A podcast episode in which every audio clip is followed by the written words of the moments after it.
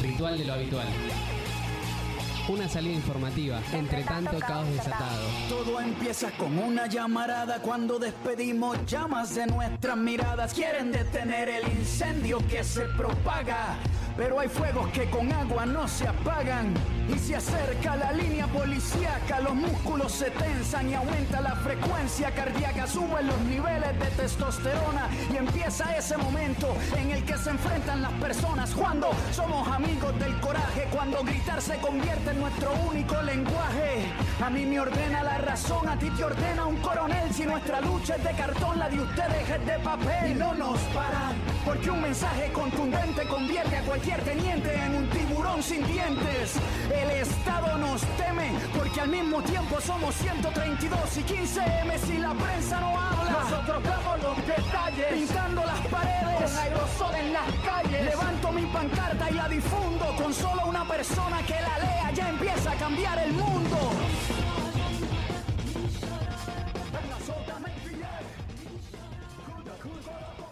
Hola, hola, hola, hola. Pero muy, pero muy buenas tardes. Estamos nuevamente, como todos los miércoles, una vez más acá, aquí en Ritual del Habitual. ¿Cómo andan todos? Hola Elfi, ¿cómo andás? Hola Gaby, ¿cómo andás? Todo muy bien, todo muy bien acá, escuchando nuestra apertura, disfrutándola. Hola Santi. Buenas, buenas, ¿cómo andan? Le mandamos también un saludo muy grande a, a Jime, aquí nuestra operadora que está detrás de- del vidrio, como siempre. Y un saludo a Kitty, que hoy no puede estar con nosotros. Pero bueno, está. Espiritualmente está, ¿no? Siempre, siempre está Kitty, de alguna u otra manera. Así es. Bueno, y arrancamos ya este programa como todos los miércoles, ¿no? Con... Dice que nos está escuchando a ver si nos cancela o no, de acuerdo a cómo la Decía que arrancábamos este programa como todos los miércoles aquí con, con la presencia. Con la presencia virtual de Diego, ¿no? ¿Cómo andan? Hola. Diego, Diego. sí. Desde el- la virtualidad. ¿Se escucha bien? Ahí está, ahí se está escuchando bien. A ver si podés Ah, hablar bueno. un poquito más fuerte. Ah, Ahí se escucha. Ahí ¿Se está. escucha? Sí, sí, Ahora ahí se sí, escucha sí. perfecto. Yo también le, le quiero mandar un saludo a Gabriel Tata, que nos escucha siempre, me manda mensajes, críticas eh, constructivas, o aportes. Dice que no le leemos los mensajes, ¿eh? Eso es una factura a la producción. ah, sí, yo no Así me voy a hacer cargo. Y que le gustaría salir al, au- eh, al aire en algún llamado. Tenemos Ay. que ahí Bueno, Tenemos que hablar ahí para que haya una inversión en producción, ¿eh? No sé, ¿con quién Ah. hay que, ¿a quién hay que tocar? Aparte es un, un oyente que hizo mucha, mucha radio, así que debe tener muy buenas opiniones. recogemos el guante de, la crítica. Así que le, le mando saludos, le mando un abrazo. Sí, extendemos el saludo para, para Gabriel de todos acá en la mesa de ritual. Bueno, y como todos los miércoles vamos arrancando ya con, con nuestra m- misa de análisis de la política de la semana. Eh, Conversación, conversación. Mesa de análisis suena como muy... yo lo digo sarcásticamente igual, no sé por qué me toman tan en serio cuando digo una cosa así. Vamos a Ah, diseccionar. voy- es impre- peor, la voy- aclaración es peor todavía. ¿Eh? La aclaración no es, bu- no, es, es peor. ¿Por qué? ¿Por lo que porque uso el sarcasmo? Exacto. sí. Bueno, esta conversación, esta charla que hacemos siempre con Diego eh, en relación a la política, eh, que me resultaba recién eh, cuando lo íbamos preparando, eh, justamente hablábamos de cómo ciertos temas vienen siendo, bueno, preponderantes en, en el último tiempo y que hablan de, de la crisis que estamos viviendo, tanto la emergencia sanitaria como, como la crisis económica que, que se va agudizando. La semana pasada estuvimos hablando, por ejemplo, de, en, un momento de todo el tema del conflicto en relación con, con la carne, con la falta de carne, el paro de la carne que se llamó. Eh, bueno, recibimos algunos comentarios en relación con eso. Creo que finalizaría mañana este paro, ¿no es así? Sí, estamos, digamos, estamos ahí viviendo este paro de la carne, bueno, alrededor de las medidas de, de cierre de exportaciones que, que tomó el gobierno nacional frente al aumento incesante de los precios. Exactamente, sí, ese creo que es un tema de debate, ¿no? Me parece eh, alrededor de, de este nuevo conflicto con el sector agroexportador, en este caso el sector ganadero. Bueno, un tema me parece más complejo para, analizar, eh, no para hacer una simplificación. Eh, no sé bien, Delphi ahí eh, o Gaby, cómo venían con este debate. Yo antes de pasar a esto tenía una, me parece que hay una buena noticia, digamos, con respecto a la pandemia y a la, emergencia sanitaria, que es que ahí ya trascendió y seguramente va a haber un anuncio oficial de que el Instituto Gamaleya aprobó la fabricación de la Sputnik en Argentina, así que seguramente, por lo que dicen, eh, la semana que viene ya arrancaría más formalmente o arrancaría masivamente la producción en el laboratorio Richmond de, la terminación del preparado y el envasado. Me parece que esa es una gran noticia eh, al igual que la, llegada de nuevos lotes de, vacuna y parece que empezó a tomar eh, velocidad, ¿no? Se está hablando de, que estos últimos tres días hubo cerca de eh, más de 150.000 vacunados por día, bueno, abrieron nuevos grupos de riesgo, se han incluido a nuevos grupos estratégicos, la ciudad incluyó a, dentro de los grupos estratégicos a los trabajadores comunitarios de los comedores, hay que seguir peleando porque, bueno, por ahora es, es muy chiquito el universo de, comedores que están abarcando y de CPI, que pensemos que la Ciudad de Buenos Aires tiene 500 comedores reconocidos bajo programa, asistidos, y hay otro tanto eh, o el doble que son comedores y merenderos que hay en los barrios que han sido clave para eh, poder hacer la cuarentena y el aislamiento durante el año pasado en la primera ola y que le lleve un plato de comida eh, y además que han sido clave en la información y concientización de las medidas en los barrios, o sea, las organizaciones que antes muchas veces se las veía, se nos veía pasando, eh, marchando en la calle, eh, cavaron trinchera, cavamos trinchera en los barrios, en los comedores y fue fundamental y bueno, hay un montón de todavía de espacios que hay que pelear para que el gobierno de la ciudad los incorpore en este plan. Eh, de vacunación. Pero bueno, me parece que es muy buena noticia que está tomando más velocidad la, campaña. Es lo que nos va a sacar y obviamente dentro de eso eh, también la, necesidad de, aprovechando los recursos que tiene nuestro país de, producción y de tecnológico y científico desarrollar nuestra propia herramienta, ¿no? Es, es el momento, la, la, posibilidad de dar un salto en ese campo de la ciencia y tecnología. El otro día el ministro de, Ciencia y Tecnología decía que, bueno, nosotros, por ejemplo, eh, tenemos, podemos producir reactores nucleares y, satélites que otros países que por ahí hoy ya tienen la vacuna no lo pueden hacer. Bueno, será el momento de que nos pongamos a tono también en el campo eh, inmunológico de, la, vacunación. Como vos decías, me parece que una de las noticias más importantes y que venimos charlando el, como en los programas, ¿no? Es cómo el gobierno concentra todos sus esfuerzos en acelerar la campaña de vacunación.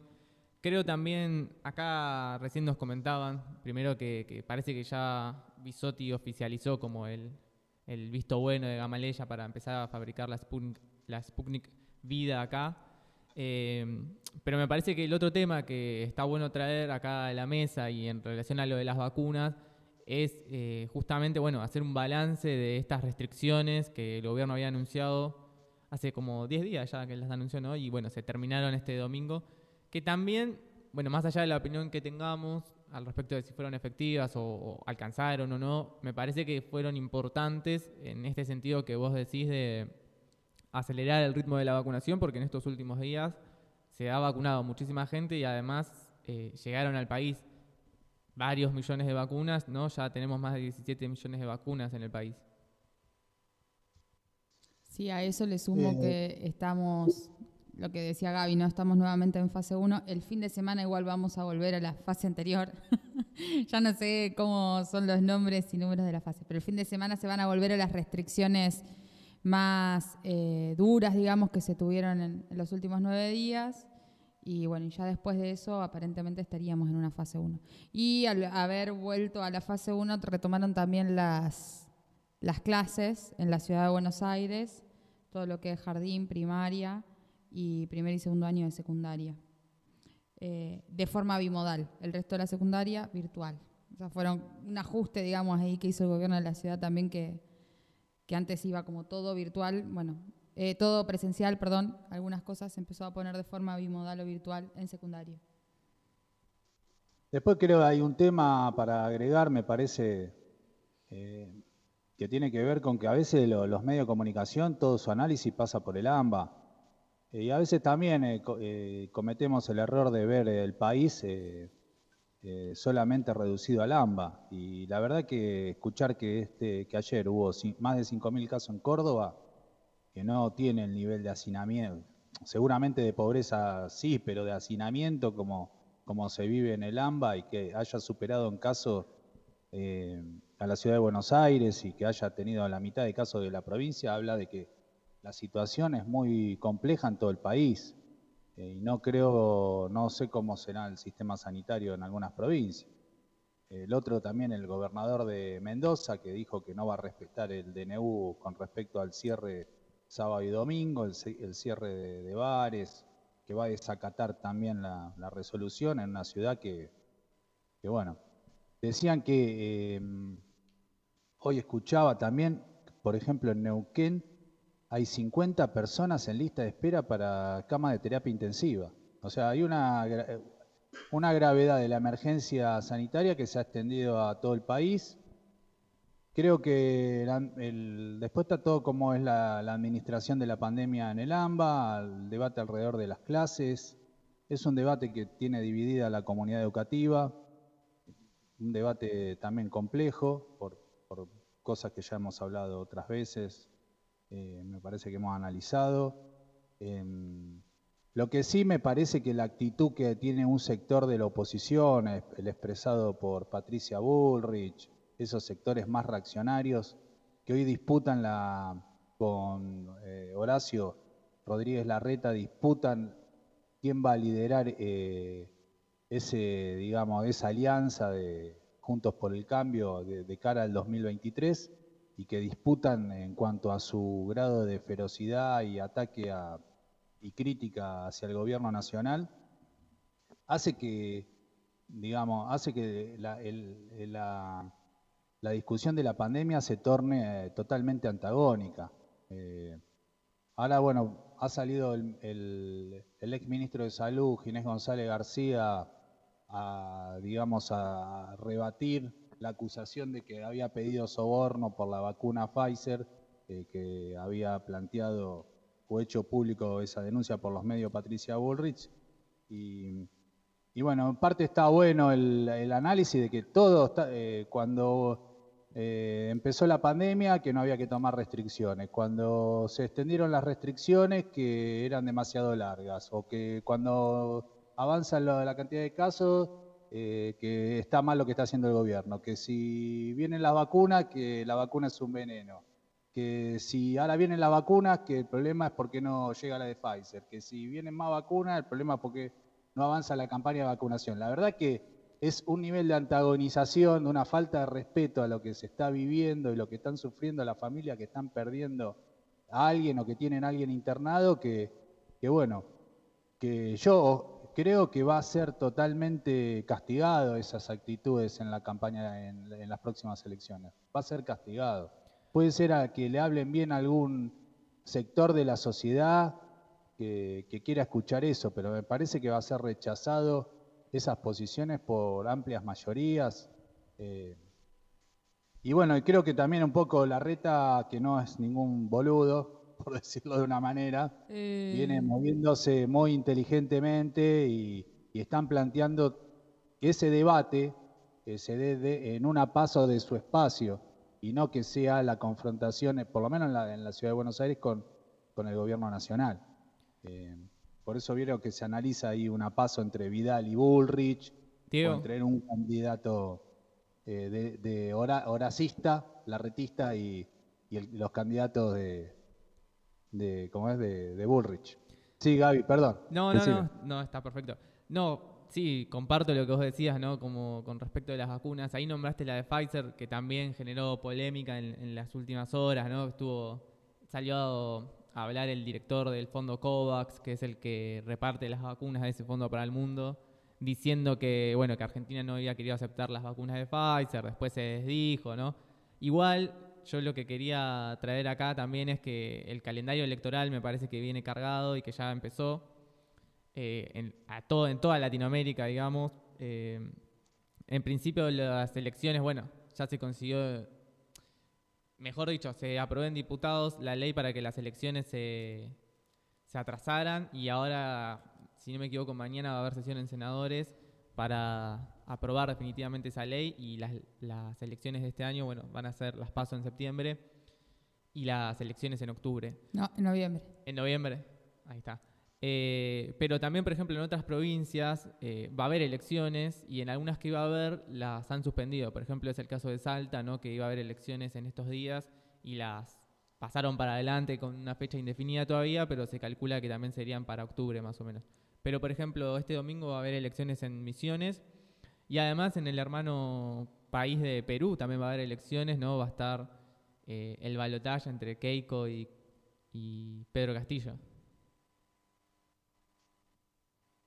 Sí, y venimos de, me parece que sigue el- la huelga en Colombia, eh, me parece que ese es un dato muy importante, siguen lo- el, Las hay un, manifestaciones. de, hay un comité de paro en Colombia, un comité de- que coordina las acciones y la verdad que eh, han, han llevado a una situación, me parece que hay que estar atento de cómo eso va, va a seguir influyendo en el resto de Latinoamérica. Y venimos del triunfo de- del pueblo chileno en las últimas elecciones de, eh, constituyentes. Eh, y estoy de acuerdo que sí, que eh, me parece que va a ser un dato también si el, el pueblo peruano derrota a esa derecha fascista de, de los Fujimori, ¿no? que ahora está eh, encarnada en, la, en su hija, en Keiko, pero pensemos que es que Fujimori está preso por eh, haber eh, esterilizado, mutilando mujeres campesinas, que es una de las causas por las que lo han metido preso por, por crímenes de lesa humanidad a esta altura, ¿no? Más allá de otras cosas que seguramente están dando vuelta de corrupción, de terrorismo de Estado, pero hechos aberrantes. Y, y bueno, más allá de que eh, de debates que pueda haber alrededor de la figura de Pedro Castillo, me parece que un triunfo de alguien que ha surgido de- desde lo que, como dice, desde el Perú profundo, desde la selva, desde los sectores rurales, sería eh, una muy buena señal para, para todos los pueblos de Latinoamérica. Eh, me parece que, bueno, em, que hay vientos favorables para la lucha de los pueblos, hay vientos favorables para, para avanzar, hay, tenemos un faro, me parece que, eso es lo que nos guía en un mundo cada vez más eh, donde se agudiza la disputa interimperialista, donde se agudiza la, eh, la disputa por geopolítica por el reparto del mundo y donde también avanzan las luchas de los pueblos. Me parece que... Yo concuerdo, Diego, en que, en que tenemos un faro, pero acá en Argentina también tenemos un faro, me parece. Sí, yo creo que no solamente en Argentina, me estaba dando pie acá Gaby para que hablara de que el mañana es eh, un nuevo ni una menos, digamos. Eh, una, un- nuevamente eh, vamos a conmemorar esta fecha que se convirtió en una fecha histórica para las mujeres en Argentina, este 3 de junio, eh, desde aquel 2015 en que, en que salimos masivamente a las calles a, a pedir que, que se termine con, con la terrible violencia hacia nosotras, que, que culmina en la cantidad de femicidios ¿no? que vivimos. Y en realidad tiene mucho que ver también con lo que está pasando en toda América Latina, porque ha sido, eh, bueno, en Colombia vemos, eh, o sea, circulan videos y hay grandes denuncias en relación a eh, cómo el gobierno de Iván Duque, por ejemplo, no- además de la feroz represión que tiene contra el pueblo colombiano en su conjunto y todos los sectores populares, eh, la forma en la que arremete hacia las mujeres es de una violencia eh, exuberante, encarnizada, que justamente habla de cómo esos estados, eh, nada, reproducen también la, violencia machista de forma terrible. Y ya si nos vamos un poco, perdón, sí, habla Dios. No, no, para, para mm, redondear ahí un poquito también, antes de, de pasar a ese tema que me parece que, bueno, es un tema clave, eh, lo que viene significando eh, el movimiento de mujeres en la Argentina como avanzada de lucha en este último periodo, con lo de la marea verde, lo del ni una menos, que se viene expresando también en todos los ámbitos de, la política. Me parece que, bueno, que también eh, es justo decir que que hayamos logrado esa unidad en el frente de todos, esa unidad que pudo unir todo lo que se expresó en la calle de rechazo a las políticas del macrismo y poder haber derrotado a Macri en las urnas también en el 2019, eh, fue, es parte de esos vientos que, empezaron a soplar para otro lado en América Latina y, y, que han ayudado, por ejemplo, a dar vuelta a la situación en Bolivia, porque Evo se vino a refugiar a Argentina y gracias a Alberto eh, se escapó de Bolivia para que no lo maten. Así que no, nosotros somos parte de eso.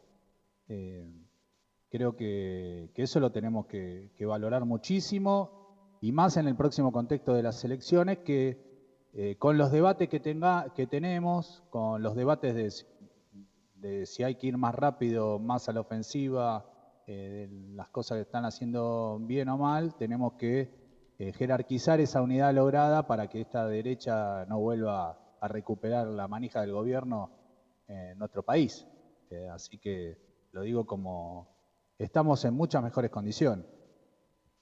Y me parece que, bueno, que ese Frente de Todos también ha sido, ha expresado esa marea verde, ha, expresado ese movimiento de mujeres, como ha expresado la organización eh, que ya lleva varios años del movimiento piquetero, que también es otro ejemplo eh, a nivel mundial, diría, eh, y en Latinoamérica.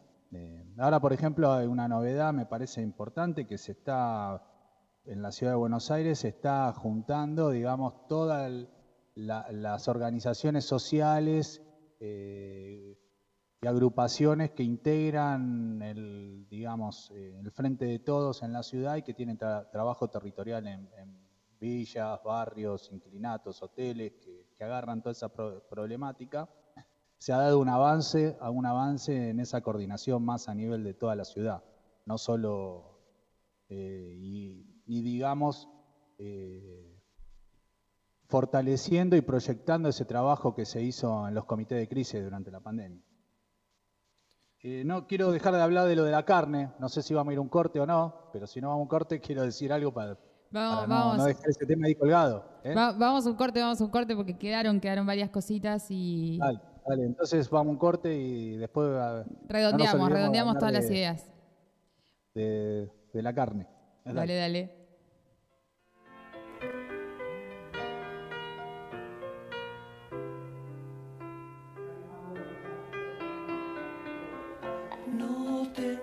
tengo agua caliente escribir canciones de amor.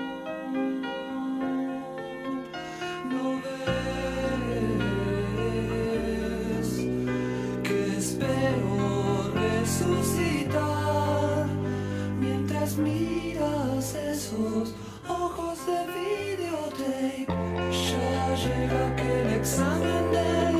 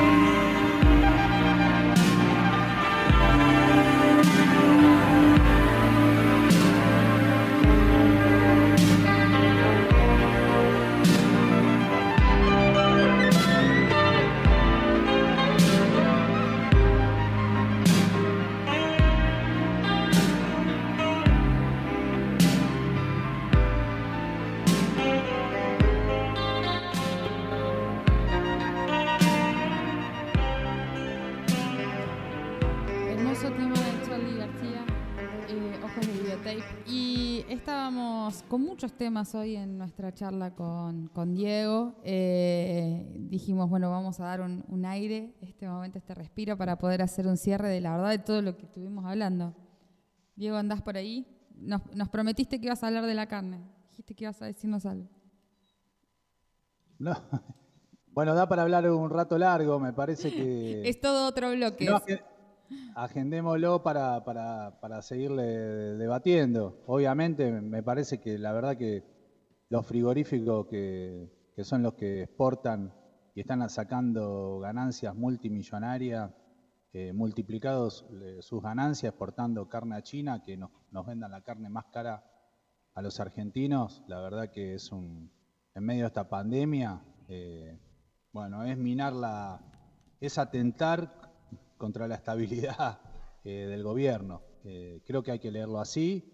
Y después el problema es con qué política se da hacia todo, hacia los pequeños productores, eh, medianos productores y aislando al núcleo que maneja la exportación, que son, que eso es lo que tenemos que, ver. eh, para, sobre todo para aclarar cuáles son lo- los, los enemigos que tenemos eh, y que hay sectores de la producción, medios, chicos e incluso hasta grandes, que, también son perjudicados por esos eh, frigoríficos eh, y que manejan los precios.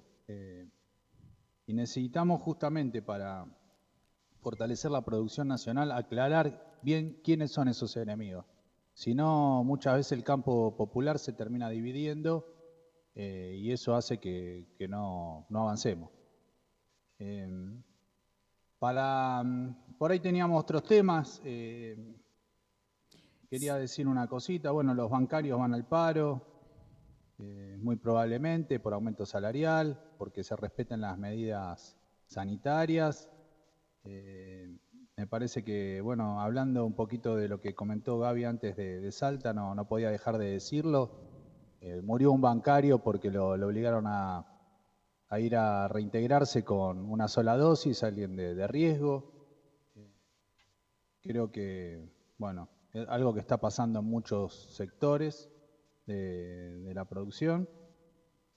Y bueno, también nosotros eh, acá en, la, en Retiro hemos perdido una compañera, también hemos perdido un compañero de la radio eh, por esta pandemia, fallecido de COVID, una chica, sobre todo Betty, una chica muy joven.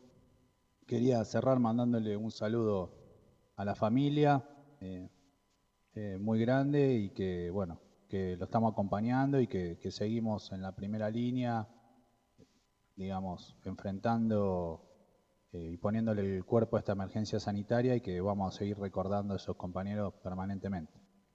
Así es, Diego. Bueno, se nos fue hoy la charla eh, de las manos, diría, y te tenemos que despedir porque estamos ya comunicados con nuestra invitada del día, así que Diego, si querés saludar, saludar a nuestra invitada, que es Diana Cordon, le damos el, el pase a Gaby que le va a presentar. Un saludo a Diana, un saludo a todos. Tengo unos mensajitos de Gabriel, que también le mando saludos. Gracias Ah, por los pasame- mensajes. pásamelos que ahora los leo. Ahora, después del corte, que, leo. le- que le contesten que está, que escucha atentamente el programa. Dale, dale. Seguramente se va a quedar escuchando a Diana también. Bueno, un saludo a todos. Un saludo. Un saludo, Diego. Bueno, y estamos ahora en comunicación telefónica con Diana Cordon, médica psiquiatra, eh, integrante de Líder Pueblo, y si no me, si no, corregime vos, Diana, eh, miembro del equipo argentino de psicólogos sociales, ¿no? No, no, miembro de, soy la coordinadora del equipo argentino de trabajo e investigación psicosocial. Ahí va, ahí va. Bien, Diana, te, nos comunicábamos con vos porque recientemente vimos que en el grupo plenaria, ¿no? Del cual en otras Disculpame, disculpame Sí. que te interrumpa, pero no te escucho bien. ¿Me escuchás ahí? Sí, ahora te escucho mejor. sí. Ahí está. Eh, decía ¿no? que recientemente en el grupo plenaria del cual formas parte, eh, en otras ocasiones tuvimos también oportunidad de entrevistar a otros integrantes de, plenaria, habían escrito junto a Lucy Edelman eh, una nota que la verdad que yo cuando la leí me pareció muy buena, porque en principio yo creo que esa nota le pone un marco como teórico a una situación que estamos viviendo todos y que muchas veces como que nos cuesta poner en palabras. Esa fue la sensación al menos que tuve yo cuando leí la nota. Pero bueno, queríamos consultarte a vos también como cuáles eran los fundamentos o, o qué es lo que les llevó a escribir también esa nota. Mira, el tema es que en realidad nosotros hace mucho tiempo que venimos trabajando con eh, la idea de poder eh, comprender, por una parte, que hay discursos sociales que permanentemente que disputan por ganar la subjetividad colectiva, de alguna manera, eh, y que están siempre presentes, no solamente ahora con la pandemia. Eh, pero no y que en general este, esos discursos sociales tienen efectividad porque contribuyen a construir lo que habitualmente se llama sentido común. Eh, todos creemos que el sentido común eh, muchas veces pensamos que es algo eh, que se gana con la experiencia de vida, etcétera, y nos pasa desapercibido de que estamos permanentemente bombardeados por ideas eh, que, que, nos vienen frecuentemente a través de los medios masivos de comunicación, no solo a través de los medios masivos de comunicación, pero que son ideas que eh, después tomamos como propias, como si fueran nuestras, sin darnos cuenta, este, pero que en realidad obedecen a una inducción por parte de los sectores que tienen poder. Eh, entonces, bueno, eh, venimos trabajando mucho ese tema, nosotros lo empezamos a trabajar en épocas todavía de la dictadura militar, eh, por las campañas que hacía la dictadura para generar consenso favorable, ¿no? Este, de modo que, bueno, en este artículo retomamos esto en vista de la situación actual que en la cual el tema de las ideas y de las corrientes de opinión tiene muchísimo peso porque además la calle por razones de cuidado no se puede no la podemos ocupar digamos no sí sí obviamente este, entonces nos parece que eh, hay una gran disputa eh, de ideas este, y tenemos un bombardeo sistemático de algunos medios de, difusión que representan a sectores de las clases dominantes en Argentina que tienden a distorsionar completamente la realidad que vivimos, ¿no? Eh, mira, hoy mismo, por ejemplo, hay una discusión sobre el tema de Pfizer, de las vacunas de Pfizer, ¿no? Sí, recién con Diego estábamos justamente hablando de eso. Claro, este, entonces, bueno, hace un tiempo había una discusión sobre el tema de que las vacunas Sputnik no este, estaban garantizadas por la comunidad científica, etcétera, etcétera, y parecía que nos estaban inoculando eh, veneno. Después empezó la protesta porque no llegaba un número suficiente de vacunas y además, sinceramente, como si fuera una responsabilidad del gobierno que no llegaran las vacunas, cuando vemos que hay un manejo por parte de las grandes potencias y de los grandes negociados que hay atrás de las vacunas. Eso es lo que no lo que tratan de que no aparezca. Y ahora viene la disputa por el tema de Pfizer, porque toda esta discusión que se hace con Pfizer, este, que están planteando, hoy leía, por ejemplo, el diario, y la verdad es que con letra chiquita aclaran que la Argentina es un país opcional, por ejemplo, ¿no? Es decir, que, eh, que podía decidir qué vacunas este, recibía qué vacunas no recibía. Lo que se oculta es el negociado que quería hacer Pfizer. ¿Me explico? Este, en ese sentido hubo una resistencia. Tampoco aparece de estos sectores dominantes una propuesta de que se trabaje por una vacuna argentina, eh, digamos, por lo que tiene que ver con nuestra soberanía para decidir, etcétera. Te doy algunos ejemplos, este, como ha sido, como está todo el tema de la educación, y así vos podés mirar todos los días debates en los cuales este, eh, se bombardea sobre nosotros para que empecemos a tener ideas que suponemos que son propias, pero que están totalmente influidas por estas campañas de inducción.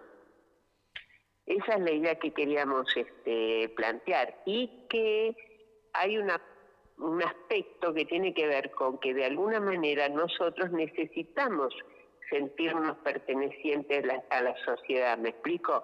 Y eso facilita la entrada de esas ideas dentro nuestro.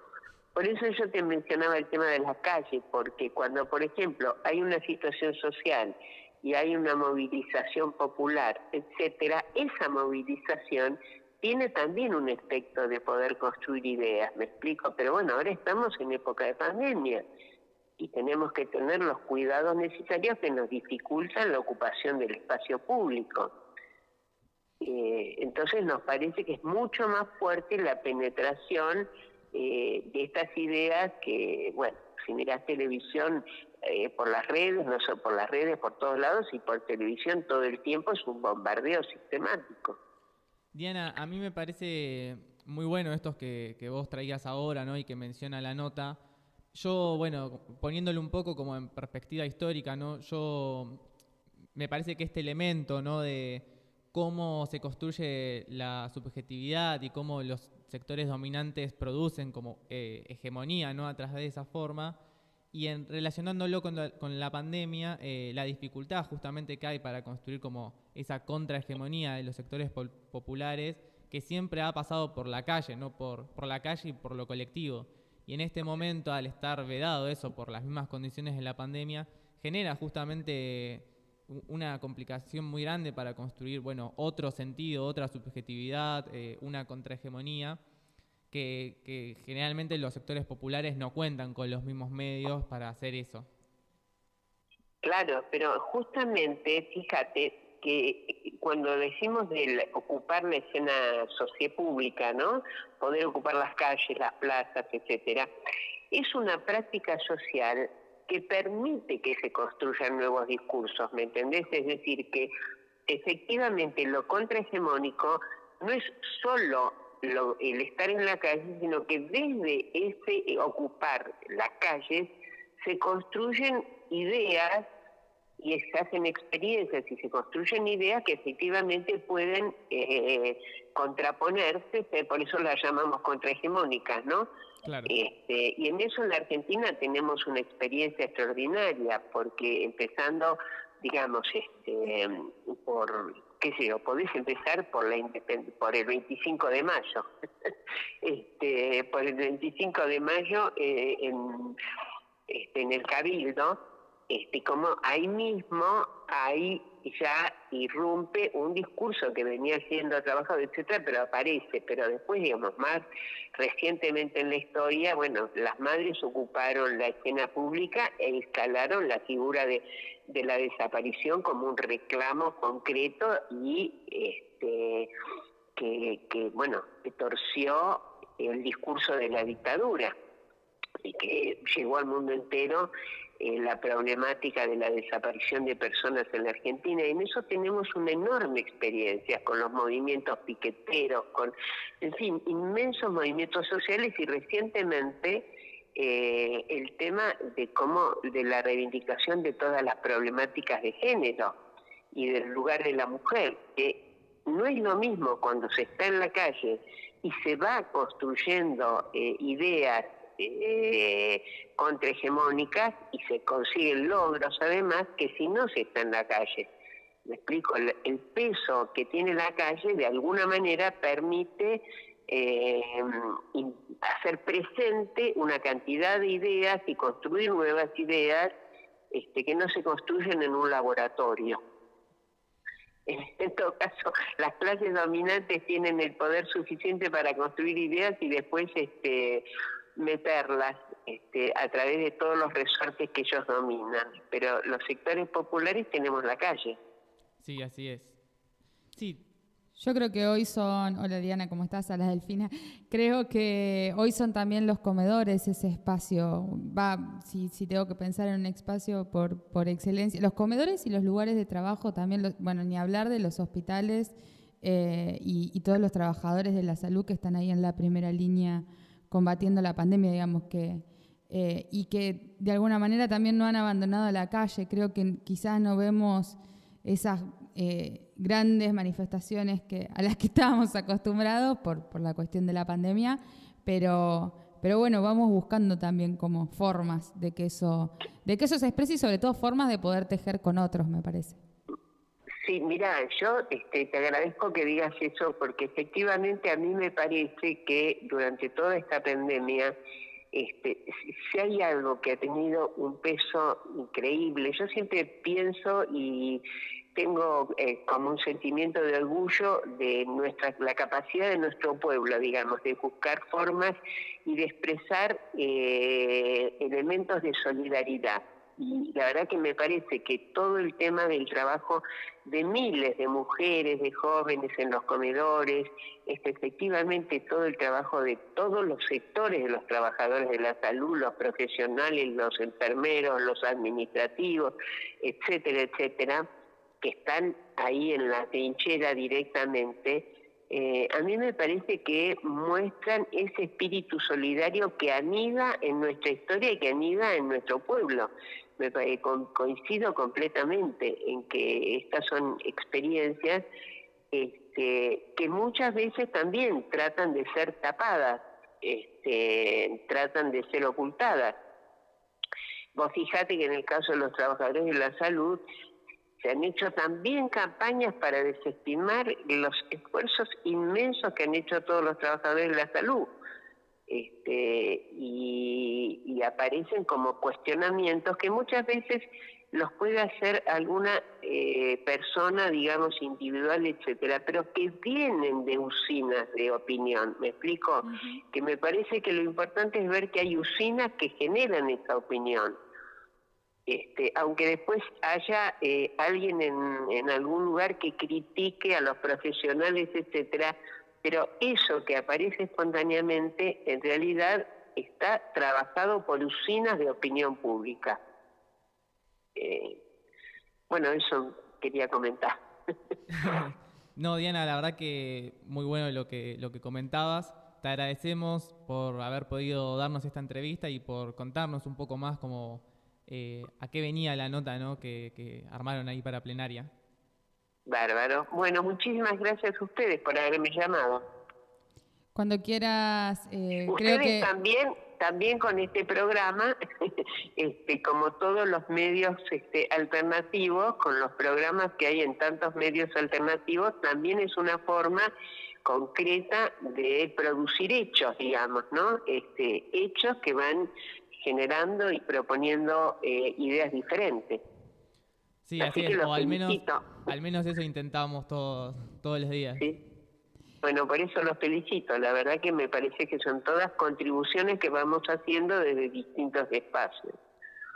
Muchas gracias, Diana. La verdad que ha sido un placer eh, tenerte. Yo quiero recomendar que sigan las redes y la página web del Grupo Plenaria porque hay eh, mucha información eh, en relación con, con este tema y otros de actualidad, pero que, que van de la mano.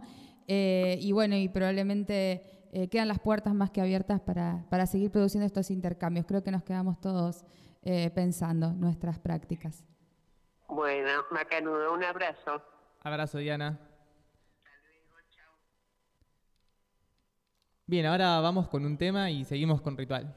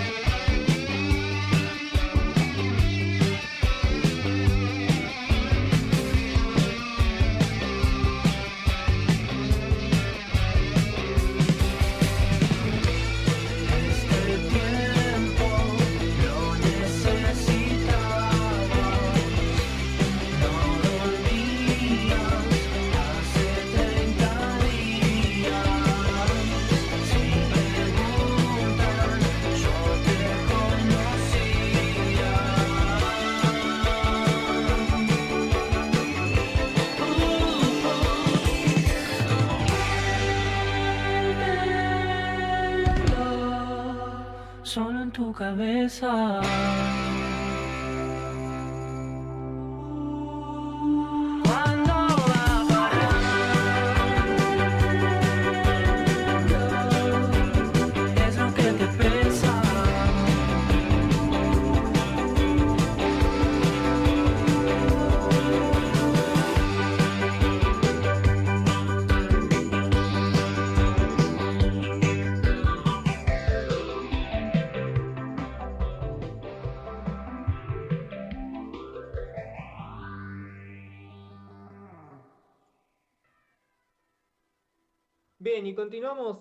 Ritual de lo Habitual. Una vez más estamos en la sección de Vero en Cultura Virtual.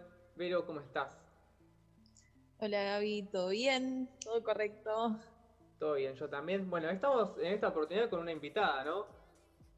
Tenemos una invitada muy, muy especial, amiga mía, compañera de la facultad desde, si no me equivoco, 2017, Natalia Pérez. Hola Nati, bienvenida. Hola, hola. ¿Qué tal? Muchas gracias por la invitación. Muy contenta de compartir este espacio. Bueno, gracias Nati por, por aceptar la invitación. Ella es compañera de la facultad de mm, la carrera Diseño Imagen y Sonido en la UBA. Ella mm, empezó su canal de YouTube, Café con Nata, este año. Empezó a subir videos. eh, si querés contarnos Sí, un poquito. de- hace tres meses. Este, meses. eh, hace tres meses más o menos tengo el canal de YouTube, Café con Nata. Ya tengo 51 suscriptores, la verdad estoy muy contenta. Bien. Este, y bueno, sí, ahí va queriendo. ¿De qué hablas Trato en el canal? Sí. Trato de hacer, bueno, eh, analizar producciones, sea de tele o cine. Creo que has- hasta ahora hice de todo producciones de televisión. Analizar los casos de éxito y por qué tuvieron éxito, por qué tienen tanto rating, etcétera. Y también, sí, o productoras que tuvieron mucho éxito en el tiempo, como es el caso de Cris Morena. Entonces, bueno, trato de analizarlo lo más profundo que pueda. Buenísimo. También eh, tengo entendido que vos habías hecho un eh, curso de After Effects o algo relacionado al diseño gráfico, puede ser. Sí, no, After Effects eh, vinculado al motion graphics, más que nada. Sí. ¿Qué sería eso? Porque- Contanos, contanos un poco así, para los que Sí. no sabemos tanto. Sí, motion graphics es una técnica que se usa mucho en, la- en los medios para la publicidad.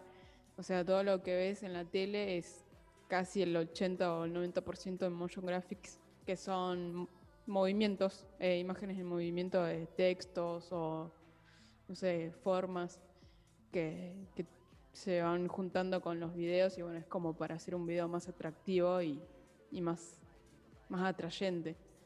Y bueno, sí, siempre traté de hacer cursitos eh, aparte de la facultad. Y no es que hice ningún curso largo, es creo que un curso que ahora sale 6 mil pesos Ah, y te bueno. enseñan eh, cómo hacer un video explicativo en Motion Graphics. Y ahí aprendí un montón.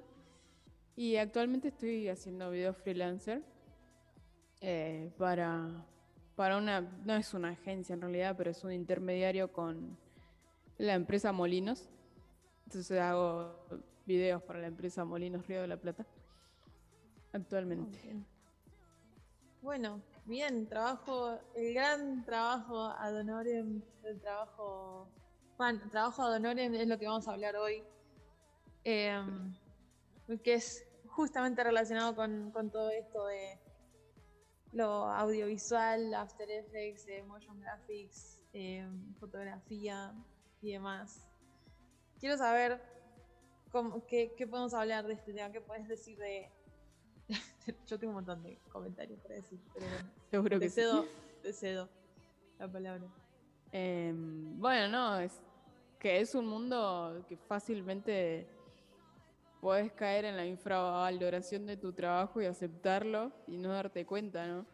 Y recién podés darte cuenta en que para, tendría que haber cobrado un poco más o me están pagando muy poco cuando pasás más de 10 horas en la computadora y después te das cuenta que lo que te van a pagar por ese video no te alcanza ni para comprarte, no sé, un disco duro de un tera. Eh, a ese nivel. He llegado a, pensar mucho en dejar el, ba- bastantes trabajos por, por el hecho este de que te pagan poco o te regatean bastante. Y eso pasa mucho y, y depende de cada persona y el carácter que tengas de darte cuenta si tu trabajo en realidad vale un poco más, de hacerlo valer, ¿no? Muy importante. Yo me imagino, Nati, que, también debe ser difícil, ¿no? Como poder pensar cuánto vale el trabajo de uno cuando como que tu contexto de trabajo es, bueno, vos en tu casa, con la compu, y, y por ahí no estás en contacto con otra gente que hace el mismo trabajo que vos, como para ponerlo en común. Creo que eso, ojo, eh, opino to- totalmente sin saber, ¿no? Sin conocer cómo es el trabajo por ahí del diseñador y eso, pero creo que también debe jugar como algo.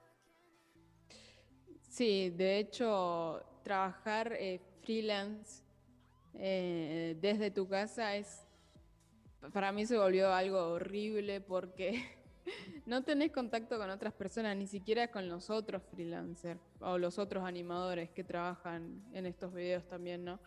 Eh, es como que vo- vos sola te tenés que dar cuenta de las cosas y también sos el que pone el precio a tus a, a tu trabajo entonces de ahí tratas de dividir como bueno a ver quiero cobrar por hora o quiero o es más fácil cobrar por jornada entonces sí no, no estar dentro de un equipo de trabajo eh, se torna algo bastante cansador y, y voy a tratar de que este trabajo freelance no se prolongue mucho en el tiempo porque me gustaría formar parte de un equipo de personas humanas.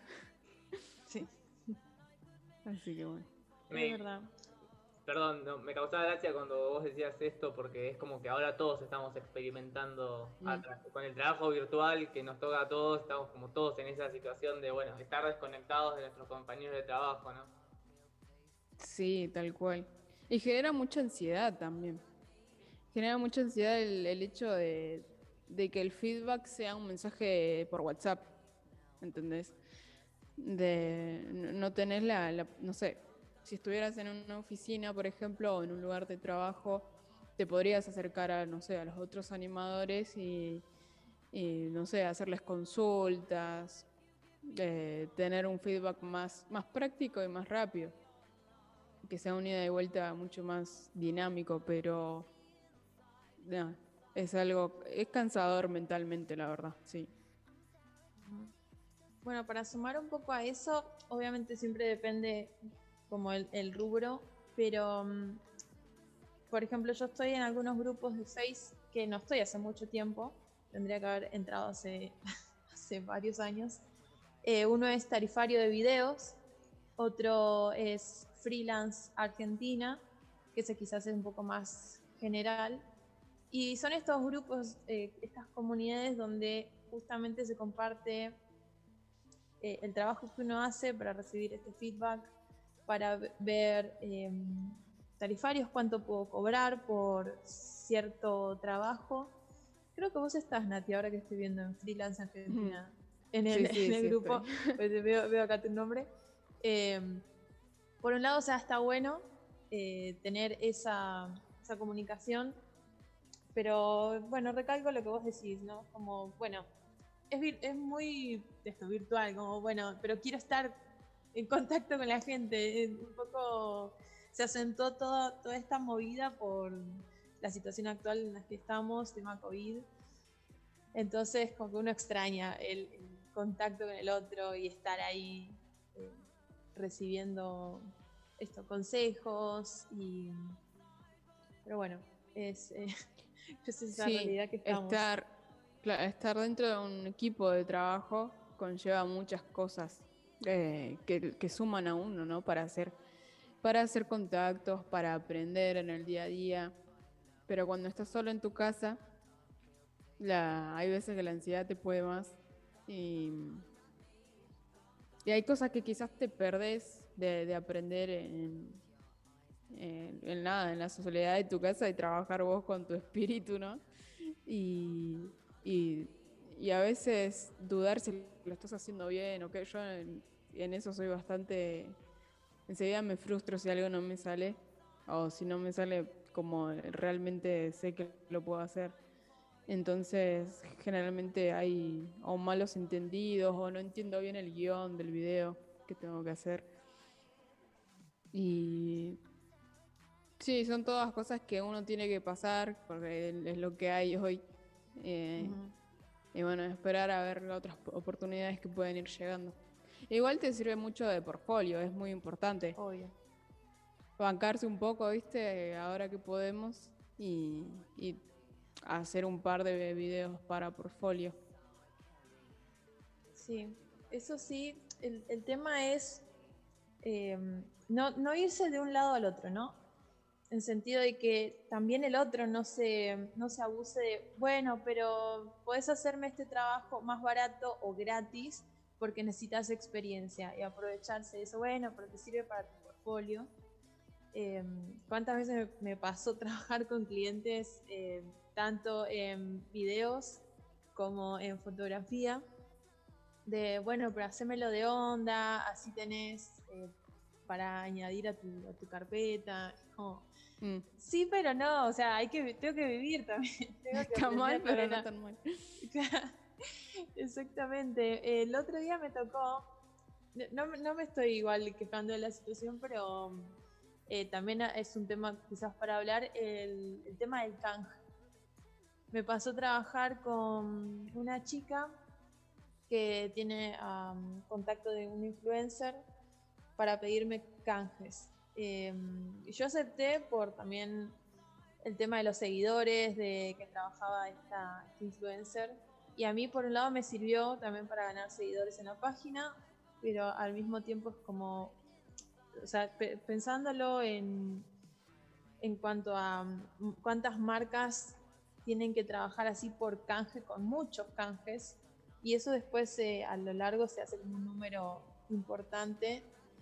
Y hay ciertas personas, no digo todos, por eso hablo medio como, no, no lo quiero generalizar, pero hay personas que pueden llegar a eh, como aprovecharse de eso y decir, bueno, hacémelo de canje, porque así yo te publico y ganas seguidores. Y uno se puede como freelance llegar a plantear, bueno, ¿qué tanto me sirve o no darle un producto gratis o un trabajo gratis a esta persona? Realmente Sí, o sea, vale la pena pagar, pagar esta, como es una publicidad eh, de este influencer, bueno, está como eso, para pensarlo. Uno va, depende de la, experiencia de cada uno, con el paso de los, de los años se va dando cuenta a qué darle más importancia. Si esto, o sea, enseguida te vas a dar cuenta si te sirve o no, no sé. Si la marca es John Foos o Pony, ¿viste? Esas marcas Claro. de zapatillas que re- realmente tienen mucha presencia en redes sociales. Obviamente te sirve. Es un canje, un canje que te, que te sirve porque sí, no, no es lo mismo tener una, una marca que no conoce nadie y diferente a yo fotografié a John Foos, ponele. Claro. Entonces, no, eso es, es algo que, que vamos adquiriendo con la práctica a filtrar lo- los, las propuestas que sean importantes de las que no, ¿no? Una vez, hay canjes y canjes igual, a veces, a veces son buenas personas y te dicen, Sí. mira, actual, una vez una marca de zapatilla creo que es Guarapa, quería hacerle un, un book de fotos, ¿viste? Hice unas fotos y se las mandé por Instagram. Y obviamente con la marca de agua para que no la puedan utilizar. Pero les dije que si están interesados en que yo les haga un book de fotos para las zapatillas. Y me dijeron que como no estaban en una situación muy favorable, que sería por un canje de, pares de zapatillas. Y bueno, igual la, la fábrica eh, o la empresa quedaba muy lejos, me parece que en la boca era, o San Telmo. Entonces el viaje es larguísimo para mí. Y dije, no, ya fue. Gra- Gran Ahí aclaración. me bajé. Ella vive en Tortuguitas. me queda como, no sé, dos horas de viaje, sí. Sí. Muy, Así muy que. Pero desestimé ese Al menos fueron sinceros en cuanto a sus intenciones. Claro, ahí ya te dicen, mira, no te podemos pagar, pero si querés, podemos hacerlo por, por el canje de zapatillas. Y eso está bueno porque de, de primeras te aclaran. No es que te dicen, no sé, como, como diciendo, y bueno, te, te doy las zapatillas, ¿viste? Que, como, como si fuera algo que vos podés hacerlo, como si comieras zapatillas, qué sé yo. Hay gente que realmente no, no te respeta el- como te tiene que respetar, creo. Sí. Y mm, en cuanto a, o sea, además de los trabajos freelance y demás, trabajos que deberían ser salarios, pero desde hace mucho tiempo el tema de los profesores, que creo que Gaby puede da- dar ahí un poco más su, su opinión, trabajos de, no sé, ayudantes de cátedra, no sé, que deberían ser pagos. Sí, en, prin- en principio sí. Yo creo que en cuanto a los profesores me y docentes en general, ¿no? Me parece que, bueno, en general en el sistema educativo, eh, eh, tuve un, un lapso ahí, en el sistema educativo eh, no se los reconoce, no se los remunera como, como debería ser, ¿no? Después me parece que se dan situaciones particulares, una de esas es la que vos decías, ¿no? De los profesores ad honorem en, las cátedras de la facultad, que todos sabemos, sobre todo en facultades eh, por ahí más puntuales como medicina, ¿no? Eh, pero también en otras, que todos sabemos que el sistema universitario, ¿no? En su conjunto se sostiene sobre la espalda de esos pobres, esas pobres eh, estudiantes, porque generalmente todavía no se graduaron, que, que dan, nada, que hacen el trabajo ese, de estar con los alumnos, de ser docentes, de ser docentes ad honorem, pero, pero bueno, es un trabajo también y debería tener algún tipo de reconocimiento. Y después yo creo que la otra situación que se da, por lo menos en el ámbito de la docencia, que también les debe pasar por ahí a, a ustedes, es el de, bueno, el- un conocido o alguien que te dice, bueno, che, como mirá, haceme este favor, ¿no? Porque no le explicás a fulanito tal cosa. Después, Una ayudantía. Sí, eh, eh, esa zona gris, ¿no? Entre favor y algo más. Después creo que lo que pasa mucho, y sobre todo a ustedes, como comentaban estos de los portfolios, es como, bueno, ahí hay que tener también como la perspectiva uno de saber reconocer qué es lo que a uno verdaderamente le sirve y qué es lo que no, ¿no? Como qué es lo que está dispuesto a a hacer y qué es lo que verdaderamente sabe que, que- que no. ¿O qué es lo que tenés ganas de hacer realmente? Porque a veces terminás de hacer los trabajos y decís, no quiero volver a hacer nunca más. Y después como que va pasando el tiempo y realmente eh, cu- cuando se te presenta una oportunidad de trabajo y ya sabes que no te van a pagar lo que vos quisieras, ya se te van las ganas. A mí mm, creo que tuve bastante tiempo bastante renegada porque eh, es más, decía, realmente es lo que me gusta, lo que estoy estudiando, porque vivís como en una situación de que eh, nadie te quiere pagar lo que realmente sabes, digamos, o, o te ven muy chica. Eso me pasa mucho, te ven muy chica y no, no, bueno, es que son jóvenes y podemos eh, generar publicidad, qué sé yo. Es como, y bueno, pero mi tiempo no es infinito, ¿viste? Y, y mi energía tampoco. Y eso, eso se pronunció bastante más en esta eh, cuarentena, pandemia, en estos últimos dos años. Que uno se da cuenta de que el tiempo no es infinito. eh. La energía de uno eh, vale mucho también. No sé, ¿vos qué pensás, Vero? Sí, totalmente. La energía, el tiempo, los conocimientos. Eh, aprovecho justamente este medio para hablar, no solamente darle ánimos a todos los freelance que trabajan de todo un poco, no importa el rubro, darles ánimo y decir, bueno, quédense tranquilos, somos toda una comunidad enorme que estamos en la misma, sino también para hablarles a los clientes, a los familiares, a los amigos, que esto, que piden favores de, bueno, haceme esto gratis, eh, dame este servicio o este producto gratis. Em, Me haces el book de, de- de mi, de mi hija, por favor, y después vos Claro. pásame cuánto, cuánto es. Y después les dices el precio y nunca más aparecen. Pasa mucho eso, ¿o no? Sí. Bueno, después pásame tu presupuesto.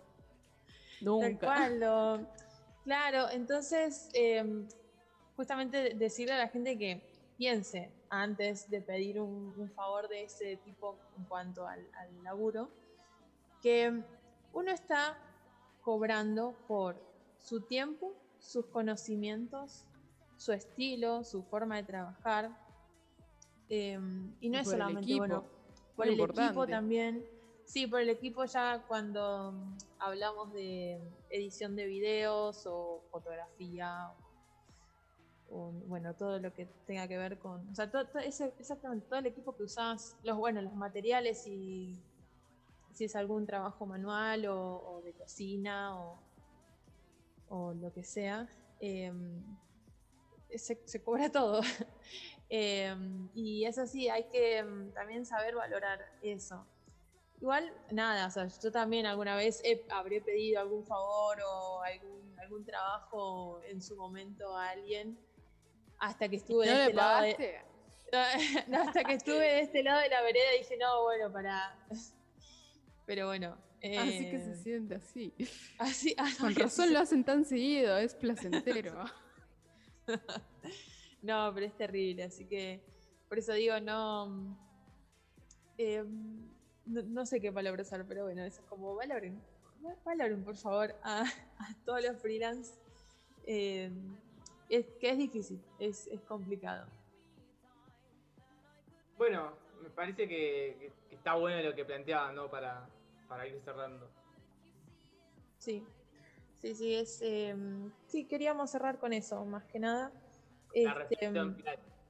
La reflexión final es que por favor valoren a su vecino, a su vecina. Este, también eso, un- una, reflexión final, eh, que ayudar justamente a los emprendedores. Eh, si hay algo que lo pueden conseguir en, no sé, en un local, eh, de, una, un lugar muy, muy conocido, una marca muy conocida, pero también conocen a su amigo, su amiga, su primo, alguien cercano a ustedes que, no sé, por ejemplo, hace tortas. Eh, bueno, vayan a comprarle a su amigo, a su amiga. eh, y para apoyarlo no es solamente, bueno, te hago promoción en redes, sino pagarle lo que corresponde. Y también animar a los freelance a no bajar sus precios, a no bajar su calidad por justamente alguien que le dice, no, bueno, pero hacémelo gratis, sino que eh, plantarse en el precio que uno exige, eh, porque entonces si esa, ese cliente te- no, te quiere pagar, por decirte, los mil pesos que vale lo que vendes, entonces no es tu cliente. Tu cliente es la persona que te dices, eh, que te acepta el presupuesto que vos le pasás. Nada más. Eso es todo. Gracias, Vero, gracias, Nati. Este, esperamos, o me parece que el tema da para seguir charlando, esperamos poder contar con tu presencia en otra oportunidad acá en, en Cultura Seguro, me encantaría. para seguir charlando. Dale. Lo tuve que pensar para no, para no, Sí, para para no decir viral. Sí, sí, sí. Ahora desde, desde el último programa, cada vez que lo digo lo tengo que pensar. Bueno, y Total. continuamos, continuamos con ritual.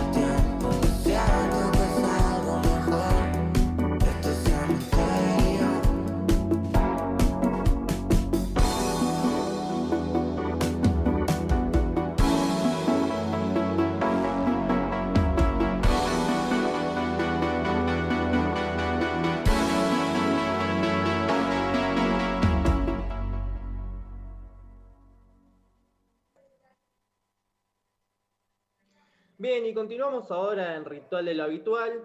Traemos ahora un tema porque, bueno, el pasado sábado, el último 29 de mayo, eh, se cumplieron 52 años del Cordobazo, ¿no? De aquellas históricas jornadas sucedidas en Córdoba. Y en oportunidad de eso estamos ahora con Ricardo Fierro, miembro de la dirección del Partido Comunista Revolucionario y también un, un protagonista de aquella jornada. ¿O no es así, Fierro? Sí, es así, así es. Estuve, tengo la- las cosas grabadas en, en mis células. Bueno, y queríamos preguntarte, ¿no? Que, que nos cuentes un poco como cuál fue el contexto histórico en el que se produjo el Cordobazo y cuál fue como ahí el rol clave que jugaron los obreros fabriles de, de Córdoba. Mira, la situación era eh, la dictadura reaccionaria, fascista, pro-yanqui de Onganía, que había producido un ajuste brutal, carácter eh, reaccionario, fascista, que por ejemplo se prohibió toda la actividad sindical y política. Decía que el enemigo estaba adentro, en los que se rebelaban contra el ajuste que estaba haciendo, que congeló los salarios, anuló los las paritarias y después eh, aumentó el, el- devaluó el peso eh, un 40%. Eh, la- las cosas llegaron a subir hasta un 600% con los salarios congelados. También intervino las universidades y cerró los comedores estudiantiles, entre otras medidas, y en los procesos de lucha que tenían los estudiantes, que eran, fueron muy importantes, eh, fueron primero en Córdoba, liquidan la, la dirección de la universidad eh, y asesinan a, a- Santiago Pampillón.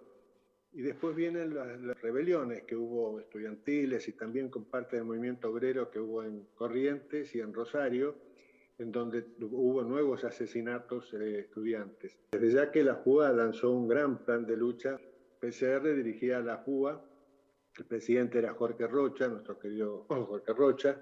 Digo esto porque el movimiento obrero confluyó con el movimiento de estudiantes en Obreros y Estudiantes Unidos Adelante, era una consigna de las manifestaciones.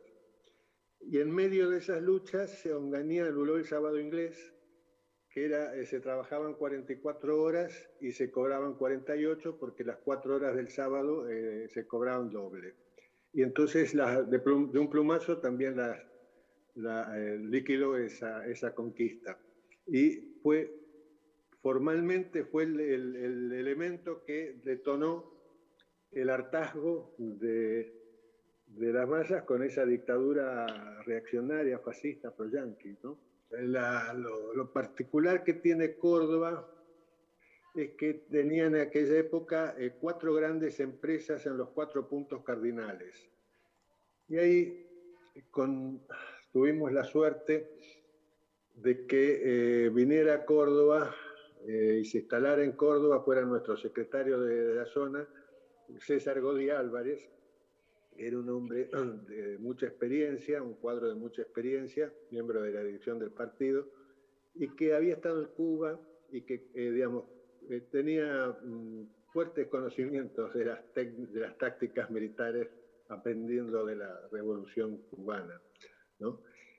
Y entonces eh, el Antonio, eh, junto con Otto, porque Otto viajaba muy seguido a Córdoba, porque Córdoba parecía que iba a ser el incendio de la situación que vivían las masas. Y entonces eh, ahí se, eh, traba- eh, trabajamos por- con la idea de cuatro grandes, cuatro columnas principales. Eh, y las tácticas para enfrentar a, a la represión de la dictadura, porque partíamos de la base que iba a haber represión eh, de la dictadura. Eh, el recorrido, por ejemplo, en, la- en aquel- en aquella época era la ICA Renault, ahora es la Renault. Se hicieron asambleas en secciones, eh, se había construido la agrupación Primero de Mayo, lo que, de lo que es hoy la corriente clasista y combativa. Se llamaban en aquella época agrupaciones Primero de Mayo. Eh, y también había un grupo del partido del PCR. Y entonces eh, eh, se hacen asambleas de secciones con delegados que eran compañeros y se reclaman que se reúna el cuerpo de delegados y se eh, que se hagan asambleas. El, cuerpo delegado en esa época de, la, de los mecánicos tenía eh, 200 delegados. Eh, y bueno, eso se entró a generalizar en la Renault, eh, también en Pedriel eh, y en otras fábricas, y forzó a, a, a Torres, que era el jerarca del sindicato, a reunir el cuerpo de delegados y eh, a, a hacer asamblea.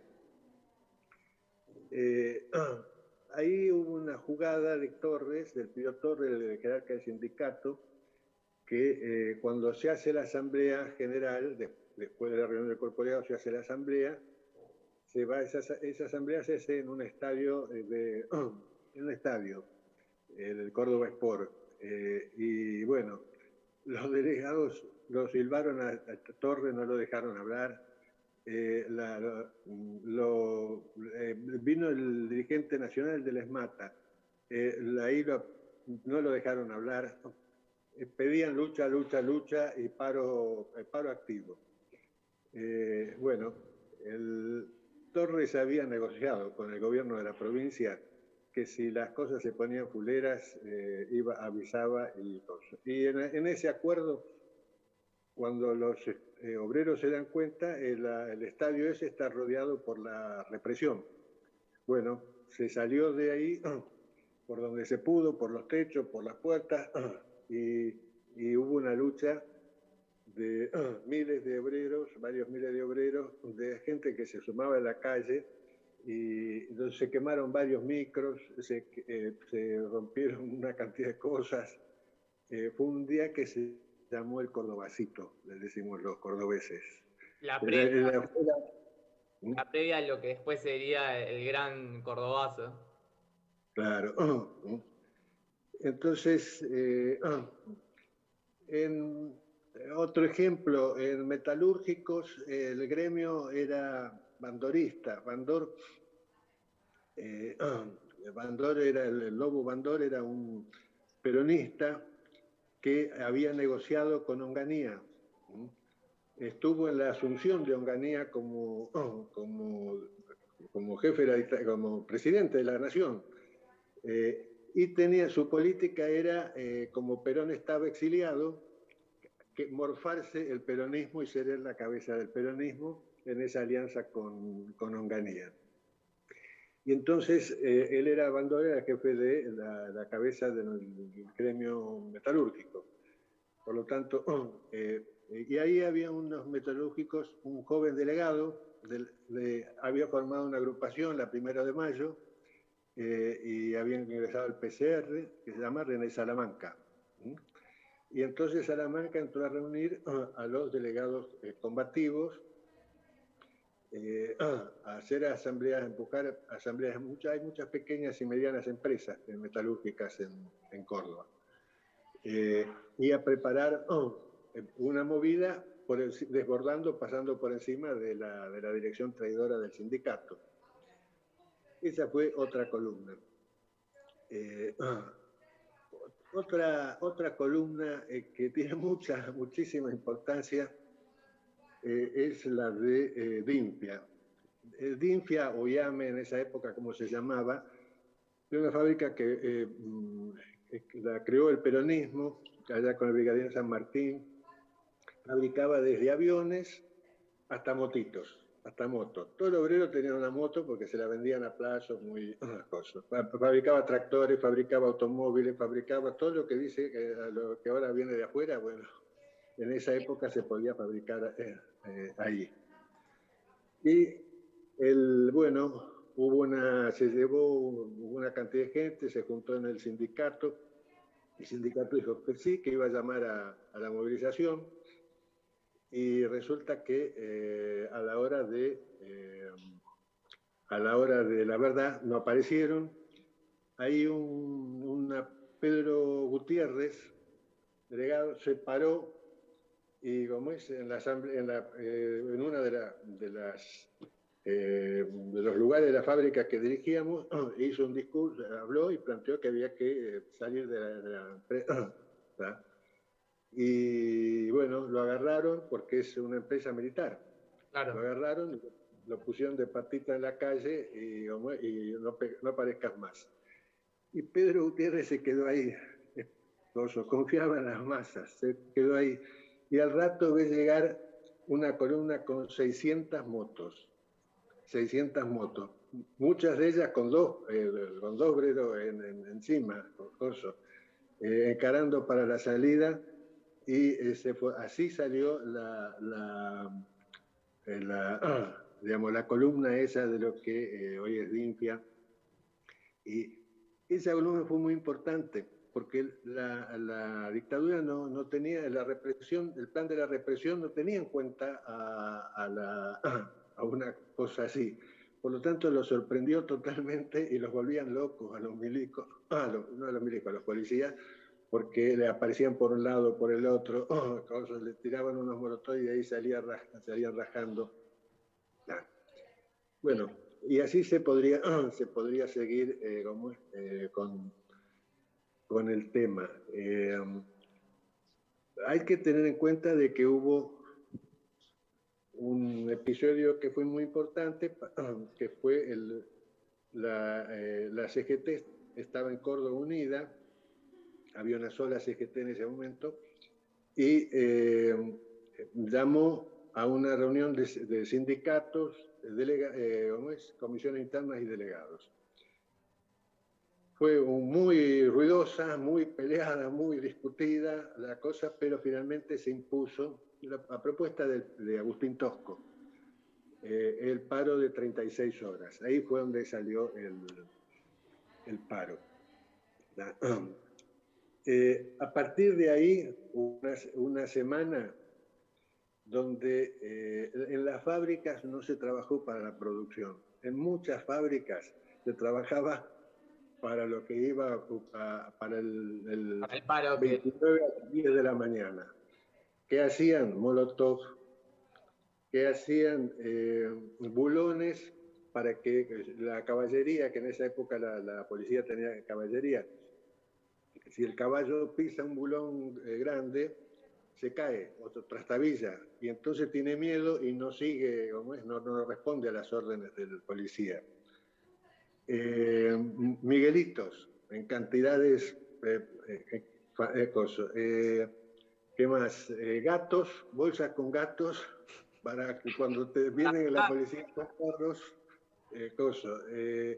¿Qué más? Bueno, alguna- algunas cosas más. Ah, también, ¿cómo es? Eh, había, ¿qué, qué otra cosa? Bueno, ese tipo de inventos que hacen las masas.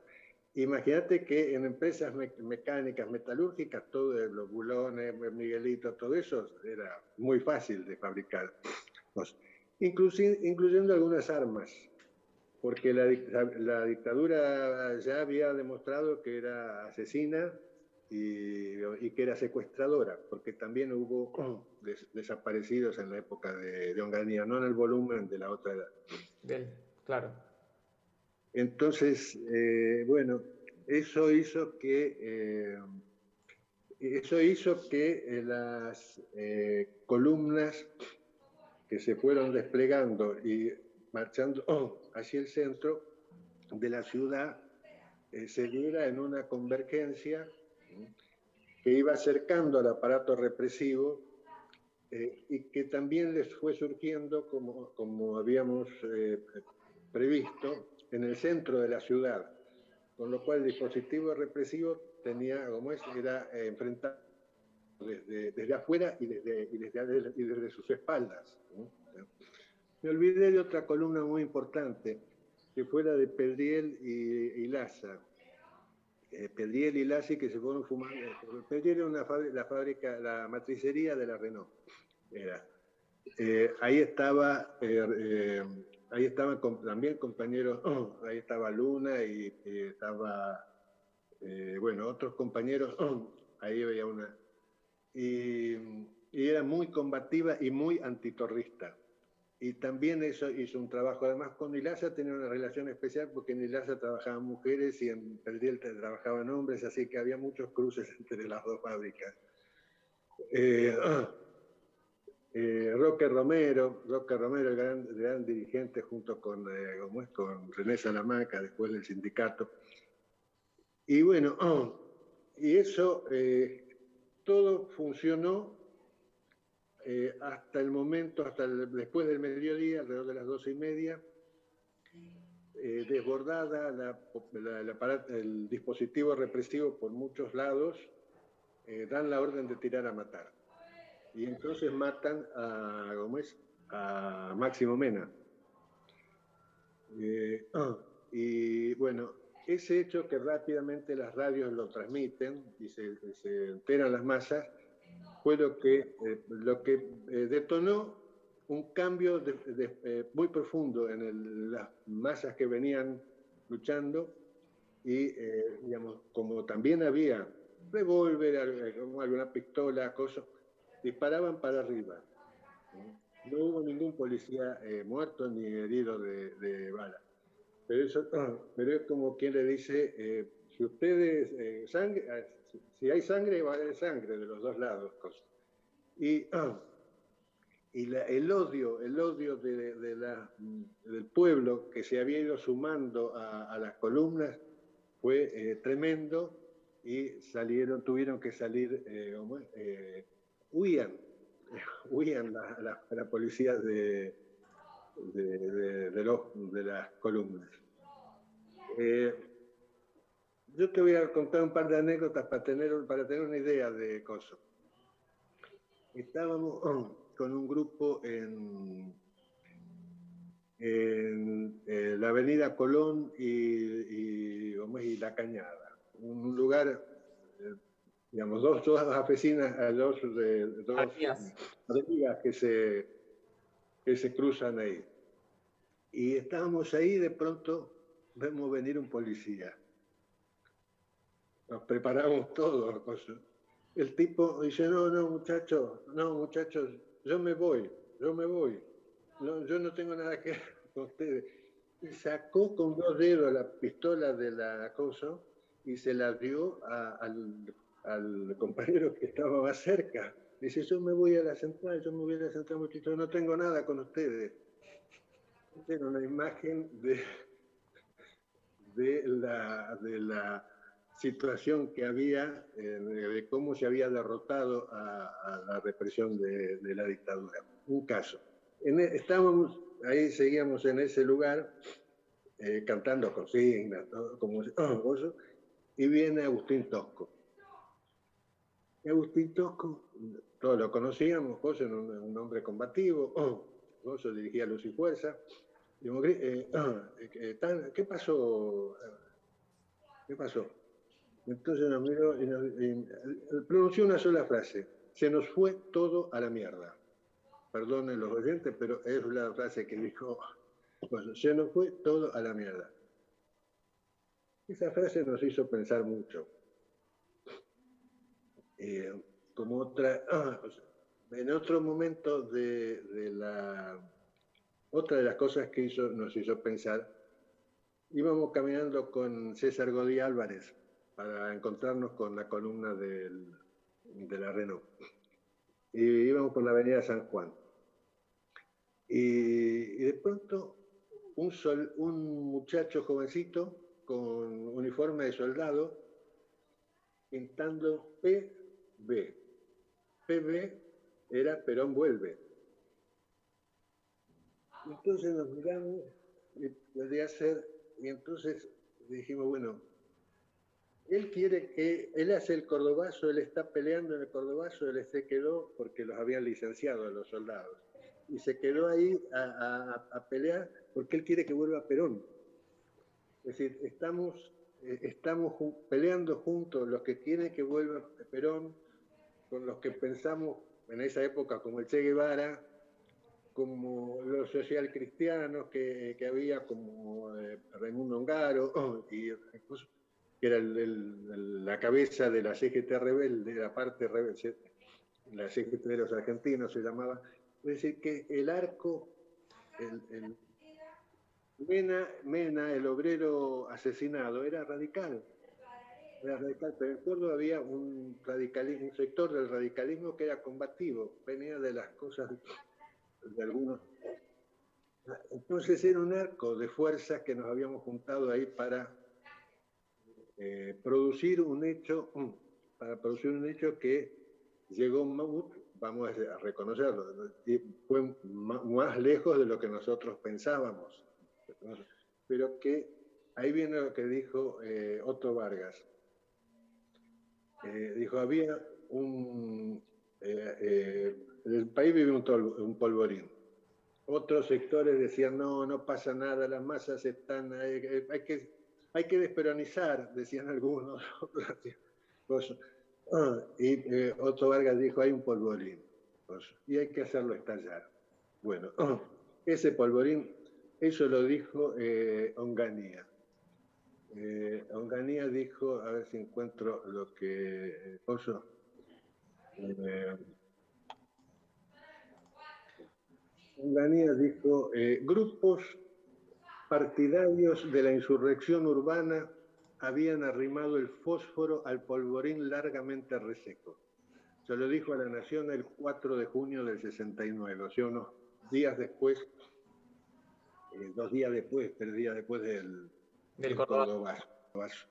Fierro, te, agradez- te agradezco yo y, y todos acá en Ritual, ¿no? Por habernos contado, por habernos dado, bueno, esta entrevista y, y comentarnos un poco como las condiciones históricas que, que generó, digamos, el Cordobazo. Eh, bueno, la verdad, no- eh, como tu testimonio es, es muy claro y muy bueno en relación a eso, me parece. Bueno, no, te agradezco, le agradezco a ustedes y adelante con la lucha. Un, un abrazo. Abrazo, Fierro. Chao.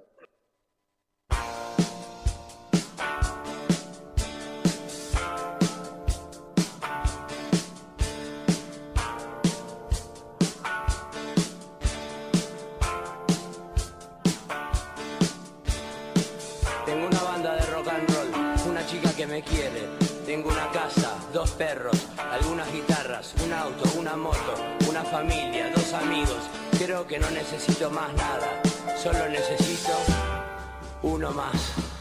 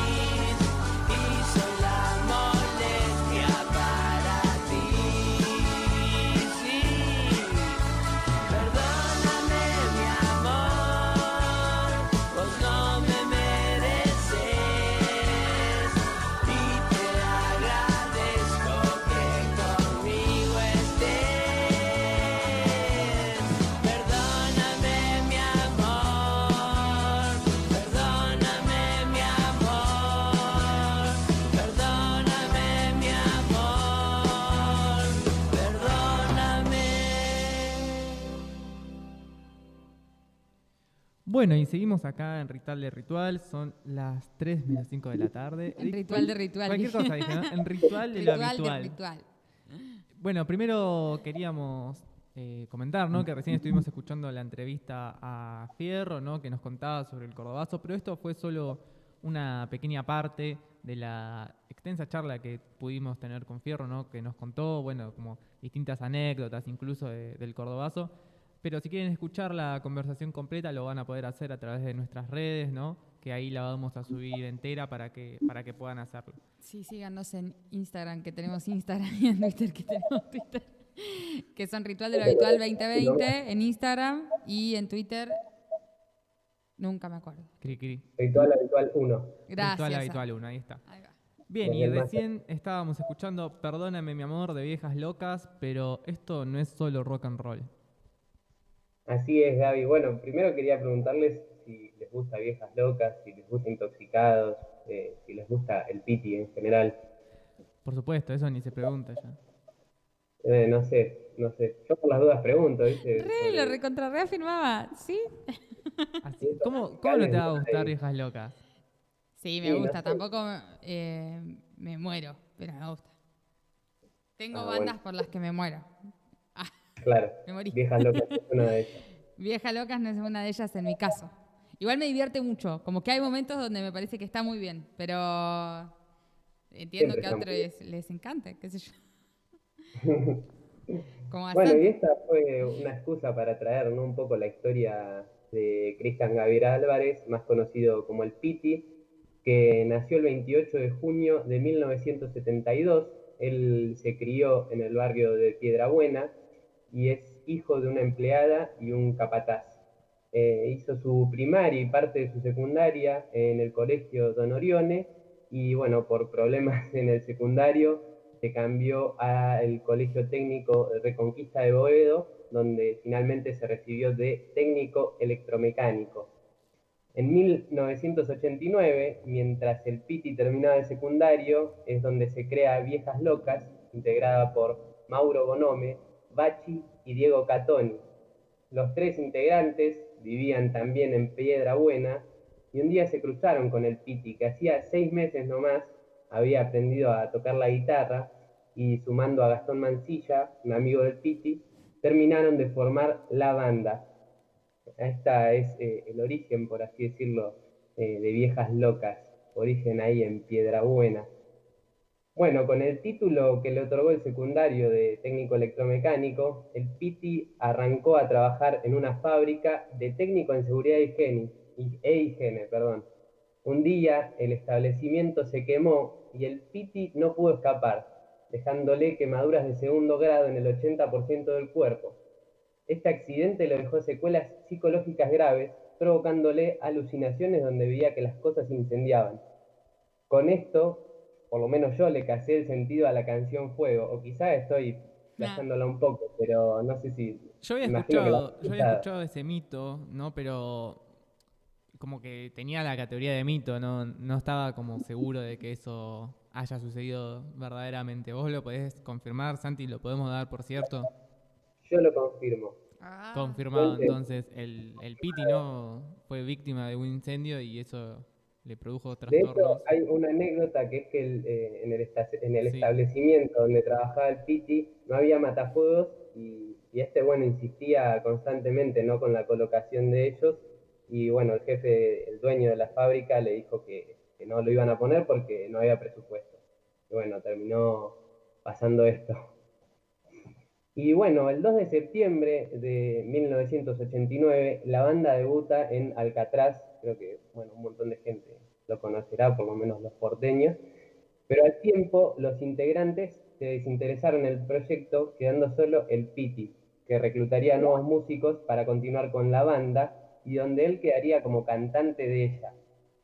Con el tiempo supo conquistar a muchos jóvenes que se veían reflejados en las letras que el Piti componía, donde, bueno, como habrán escuchado, habla de problemas cotidianos y sobre todo en un tiempo, que esto lo quiero destacar, en un tiempo donde las políticas de, Menem arruinaban el país. Y bueno, con esto se convirtió en el referente de los hijos de la desocupación extrema y la honestidad brutal. El Piti eh, es el último héroe del rock. Titulaba La Rolling Stone en 2008 y el Pity, para muchos de sus fanáticos, es el Racing Corona. Bueno, y con esto vamos llegando al final de, de mi sección. Eh, eh, creo que la mayoría sabe que el Pity luego formó la banda Intoxicados, pero bueno, eso lo quiero dejar para, para más adelante. Hay dos pitis, hay un pitis de viejas locas y un pitis intoxicado. No, no, hay un Piti, hay un Piti único e inigualable, hay un Cristian Gabriel Álvarez, Acá fal- Racing Corona. Faltaría un audio de Marilena diciendo ¡Aguante el piti! Exacto. El Piti. Bien, me parece que, que está buenísimo esto que nos contaba Santi. Da para. Te tomo ahí que en otra oportunidad hablemos de intoxicados, me parece, y que podamos hacer como la continuación de, de la historia de- del Piti. Una parte 2 de su vida. Una, una parte 2, volumen 2 de, de la historia del Piti. A mí me gusta eso de lo cotidiano, de sus letras. Eso sí me... Después hay otras cosas que me, como que, bueno, ya me, me cansé. Pero me gusta eso. Eso me agrada. Bueno, sí. te la bajo. Santi. Yo te, ahí te, te, te polemizo. Sí, sí, tu, tu amor me, al la, me la polemizás, pero sí, obvio, como todo, como toda persona, ¿no? Tiene sus contradicciones, sus cosas polémicas en alguna de sus letras, pero, qué sé yo, yo me quedo siempre, me, me acuerdo del tema Homero, por ejemplo. Sí, un Ese temón. es un muy buen tema. eh, un temón que es Un tema eh, justamente dedicado al padre, que era capataz en una obra. Y bueno, eso, me parece que eso, la sencillez con el que él puede expresar, ¿no? Eh, los problemas fue lo que lo llevó a, a ese lugar y a, y a la leyenda que es hoy en el rock argentino. Así que por eso me parecía interesante traerlo hoy a, a esta sección. Bien, y con esto nos vamos despidiendo del día de hoy. Hemos tenido, hemos llegado al final de este programa. Al final de la sección y al final del programa. Así es, esto ha sido todo, amigos y amigas. Les mandamos un saludo, saludamos a Kitty nuevamente, a Jime, a Kitty Diego. nos mandó todos sus cancelados, pero no llegamos no- a decirlos. Así que. Quedarán pendientes para la semana Claro, que el viene. miércoles que viene vamos a tener no sé, doble sección de cancelados. Sí, de sí. canceladísimos. Canceladísimos al cuadrado. Bien, tienen nuestras redes sociales, las dijimos hace un rato, pero las podríamos repetir. Ritual de lo habitual 2020 es el Instagram y Ritual de lo habitual 1 el Twitter. Bueno, y nos despedimos con Se fue al cielo de Intoxicados, justamente veníamos hablando de eso, y nos vemos la semana que viene. Nos vemos.